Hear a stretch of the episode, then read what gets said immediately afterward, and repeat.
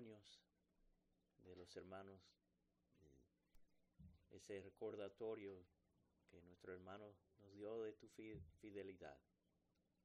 Nosotros somos infieles muchas veces, pero tú permaneces fiel.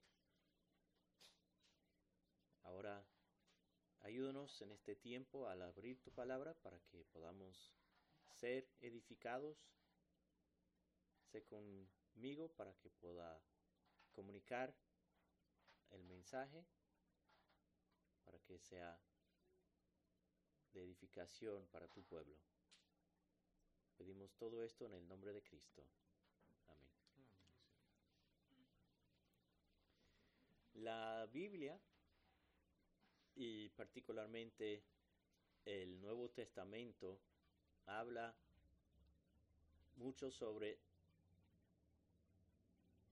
eh, sobre el reino de Dios o el reino de los cielos. Hay muchos aspectos que, que no se revela, pero hay también muchas cosas que sí son revelados. Y el Señor, en su tiempo de ministerio, hablaba bastante sobre el reino de los cielos. En Mateo capítulo 13 vemos eh, varias parábolas que Jesucristo habló sobre el reino de Dios o el reino de los cielos. El más famoso es la parábola del sembrador o, o también podemos conocerlo como la parábola de las cuatro tierras. Que el sembrador sale a sembrar, está regando la semilla, una parte cae en el camino donde la tierra está dura y las aves del cielo vienen y lo recogen. Y luego otra parte cae donde hay poquita tierra y abajo hay piedras.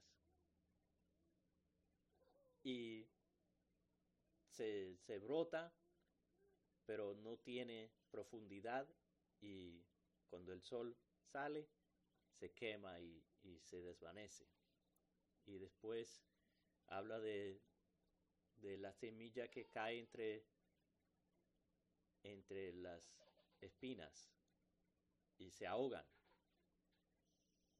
Pero hay otra parte que cae en tierra buena, tierra fértil, fértil y eso puede echar raíces profundas y, y da fruto. Entonces, después de ese, y des, después de que sus discípulos le pidieron la explicación, y él explica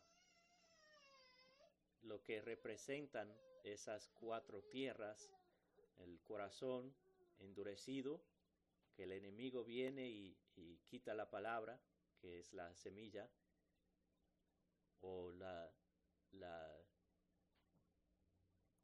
la que cae entre en la tierra eh, con piedras, es el que está ahí por un tiempo y después se aparta. Y luego entre los espinos es que los, eh, las preocupaciones de este mundo ahogan la palabra. Ellos no pueden, no pueden eh, echar raíz y llevar fruto porque las preocupaciones de este mundo les eh, sobrecoge. Pero ese cuarto grupo es el que recibe la palabra y dan fruto. Y después de explicar todo eso, entonces el Señor sigue y presenta seis parábolas más en Mateo capítulo 13 del 24 al 50. Hay seis palabras que hablan de el reino de los cielos, sobre cómo es, cómo se puede comparar el reino de los cielos. Entonces, hay la parábola de la cizaña del campo, también del grano de mostaza, de la levadura, del tesoro escondido, de la perla de gran precio y finalmente la parábola de la red barredera.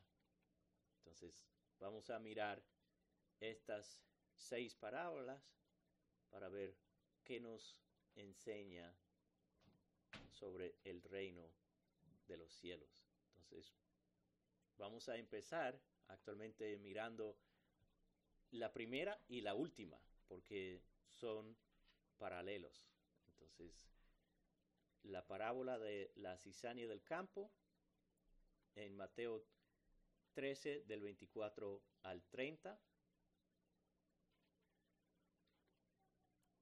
Jesús les refirió otra parábola diciendo, el reino de los cielos puede compararse a un hombre que sembró buena semilla en su campo, pero mientras los hombres dormían, vino su enemigo y sembró la cizaña entre el trigo y se fue. Cuando el trigo brotó y produjo grano, entonces apareció también la cizaña.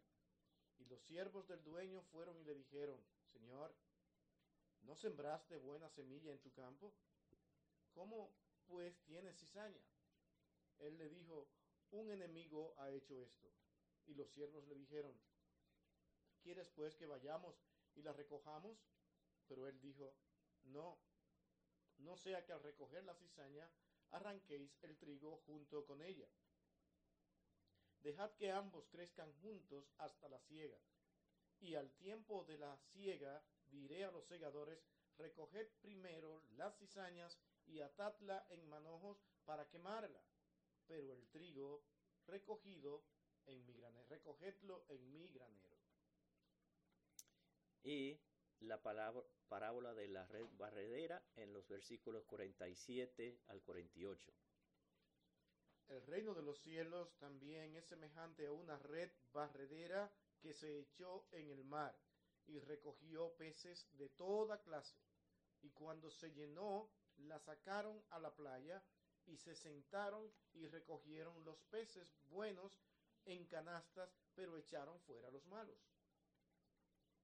Entonces, vemos en las dos que eh, antes de, de, la ciega o antes de que eh, sacaran la red del, del agua, existían los dos grupos eh, juntos, el trigo y la cizaña o los peces buenos y, los peces malos. y estaban juntos hasta, hasta el fin, hasta, eh, hasta el final, y cuando se hace la, la separación. Y eh, vemos que los siervos del dueño del campo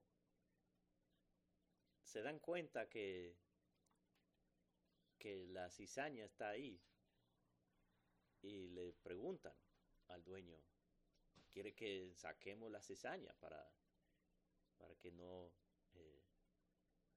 Pero él dice, no, no, no, déjalo junto. Y al final, cuando en la ciega es cuando se, eh, se separa la, la cizaña el trigo. Y entonces, al final, cuando recogieron eh, la cizaña, lo, mandaron a quemar y el trigo se, se recogió en su granero. Y también los peces traen los peces a la orilla y empiezan a dividir estos son los buenos y estos son los malos. Entonces los malos son desechados y los buenos son recogidos y guardados. Y no tenemos que eh, adivinar lo que significa esta, estas parábolas. De hecho, de las seis parábolas, estas dos son las únicas que el Señor provee una interpretación, una explicación. Entonces, vamos a ver qué dice el Señor sobre lo que significa la parábola de la cizaña en los versículos 36 al 43. Entonces dejó a la multitud y entró en la casa. Y se le acercaron sus discípulos, diciendo, Explícanos la parábola de la cizaña del campo. Y respondió él y dijo, El que siembra la buena semilla es el Hijo del Hombre, y el campo es el mundo. Y la buena semilla son los hijos del reino, y las cizañas son los hijos del maligno y el enemigo que la sembró es el diablo. Y la ciega, la ciega es el fin del mundo, y los segadores son los ángeles. Por tanto, así como la cizaña se recoge y se quema en el fuego, de la misma manera será el fin del mundo. El Hijo del Hombre enviará a sus ángeles y recogerán de su reino a todos los que son piedra de tropiezo y los que hacen iniquidad, y los echarán en el horno de fuego. Allí será el llanto y el crujir de dientes. Entonces los justos resplandecerán como el sol en el reino de su Padre. El que tiene oído, que oiga. Y en los versículos 49 al 50 explica la parábola de la red barredera. Así será en el fin del mundo. Los ángeles saldrán y sacarán a los malos de entre los justos y los arrojarán en el horno de fuego. Allí será el llanto y el crujir de dientes. Entonces, está usando estas parábolas para ilustrar eh, que en el día final se va a hacer la separación entre los hijos del reino, como dice, y los hijos del maligno. Y entonces, los hijos del maligno se irán al castigo eterno y los hijos del reino van a, van a entrar a la, a la gloria con el Señor, van a estar ahí con el Señor. Y notamos que dice, eh, van a resplandecer en el reino. El reino va a continuar. Solo es que ese es el, tiempo en que los hijos del maligno serán removidos y, solo se van a quedar los hijos del reino. Entonces, esos son, eh, esas son las parábolas de la cizaña y de la red barredera. En los versículos 31 al 33 vemos otras dos parábolas que son paralelas, que ilustran el mismo punto. Entonces vamos a leer sobre el grano de mostaza y la levadura. Mateo 13 del 31 al 33. Les refirió otra parábola diciendo, el reino de los cielos es semejante a un grano de mostaza que un hombre tomó y sembró en su campo, y de todas las semillas es la más pequeña, pero cuando ha crecido es la mayor de las hortalizas, y se hace árbol de modo que las aves del cielo vienen y anidan en sus ramas. Les dijo otra parábola. El reino de los cielos es semejante a la levadura, que es una, que una mujer tomó y escondió en tres medidas de harina hasta que todo quedó fermentado. Entonces, comienza muy pequeño. El grano de mostaza es una de las semillas más pequeñas. Entonces, y esta mujer escondió un poco, un poquito de levadura en, la harina. Entonces, parece, a su comienzo, parece insignificante. Pero al final, todo, eh, con la levadura, todo se había fermentado, o con el grano de mostaza, crece, aunque es una semilla bastante pequeña, entonces crece y es grande, suficiente al punto que las aves pueden hacer sus nidos en, entre sus ramas. Entonces,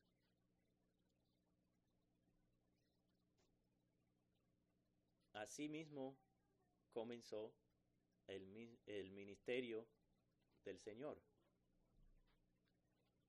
Nadie lo conocía y estaba eh, empezando, pero al final, cuando entra a Jerusalén, el pueblo entero sale y, y eh, era notorio y, y todos conocían quién era. También la iglesia. Fueron 120. Hechos capítulo 1. Habían 120. Al capítulo 2 viene el Espíritu Santo y hace que la iglesia empieza a crecer y en un día va de 120 a más de 3000 y ha seguido creciendo. Y ha seguido propagándose a través de todo el mundo. Y aquí estamos como parte de eso. Y la iglesia ha permanecido todo este tiempo a pesar de que el enemigo ha tratado varias veces, en varias maneras, de destruirla, pero no puede. De hecho, muchas veces cuando, cuando hay persecución es cuando la iglesia crece aún más. Entonces, el reino de los cielos es así. Comienza pequeño, lo que el hombre considera insignificante, pero al final no hay manera de evitarla.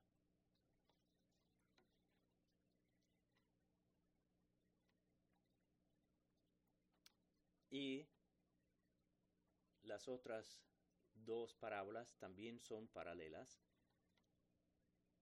que encontramos en los versículos 44 al 46. El reino de los cielos es semejante a un tesoro escondido en el campo, que al encontrarlo un hombre lo vuelve a esconder y de alegría por ello va, vende todo lo que tiene y compra aquel campo. El reino de los cielos también es semejante a un mercader que busca perlas finas y al encontrar una perla de gran valor, fue y vendió todo lo que tenía y la compró.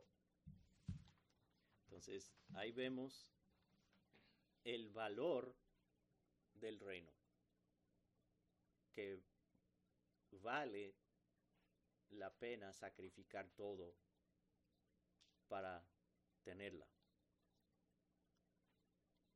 Y también del eh, tesoro del campo, no se sabe si ese hombre andaba buscando tesoro o no, pero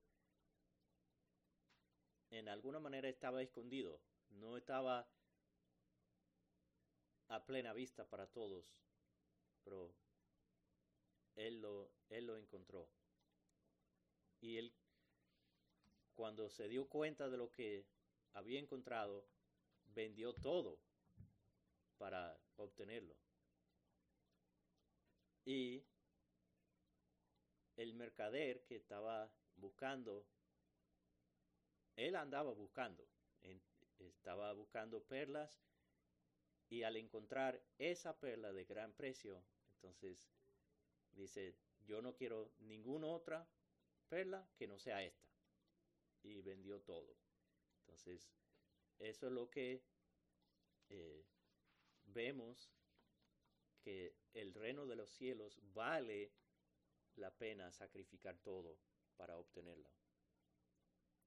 Porque tiene un valor inestimable.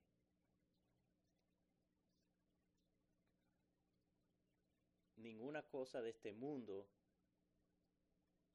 tiene más valor.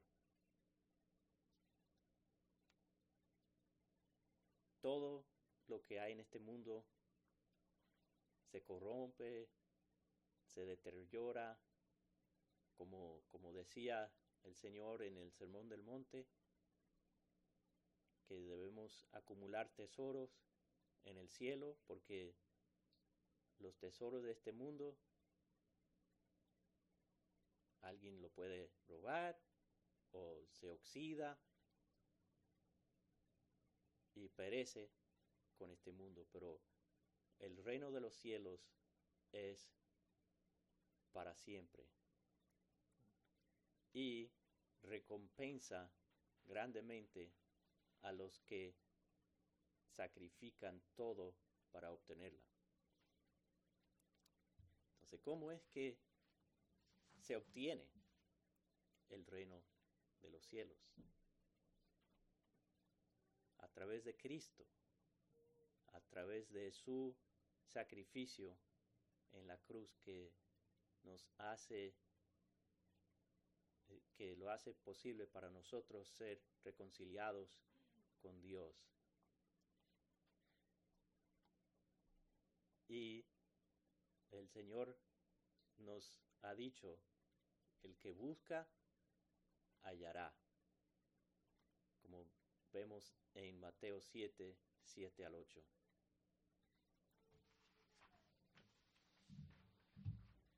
Pedid y se os dará. Buscad y hallaréis.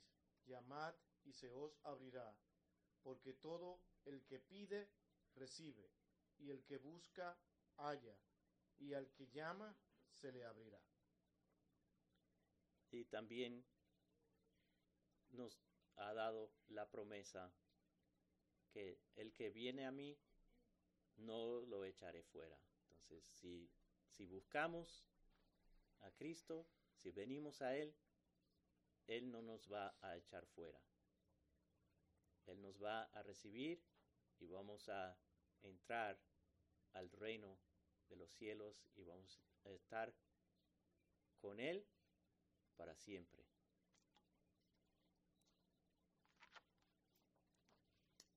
Oremos. Señor, te damos gracias por tu reino y lo que tu palabra enseña sobre cómo es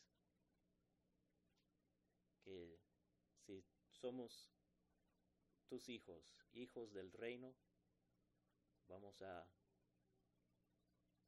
a resplandecer contigo en el reino después de, de ese día final.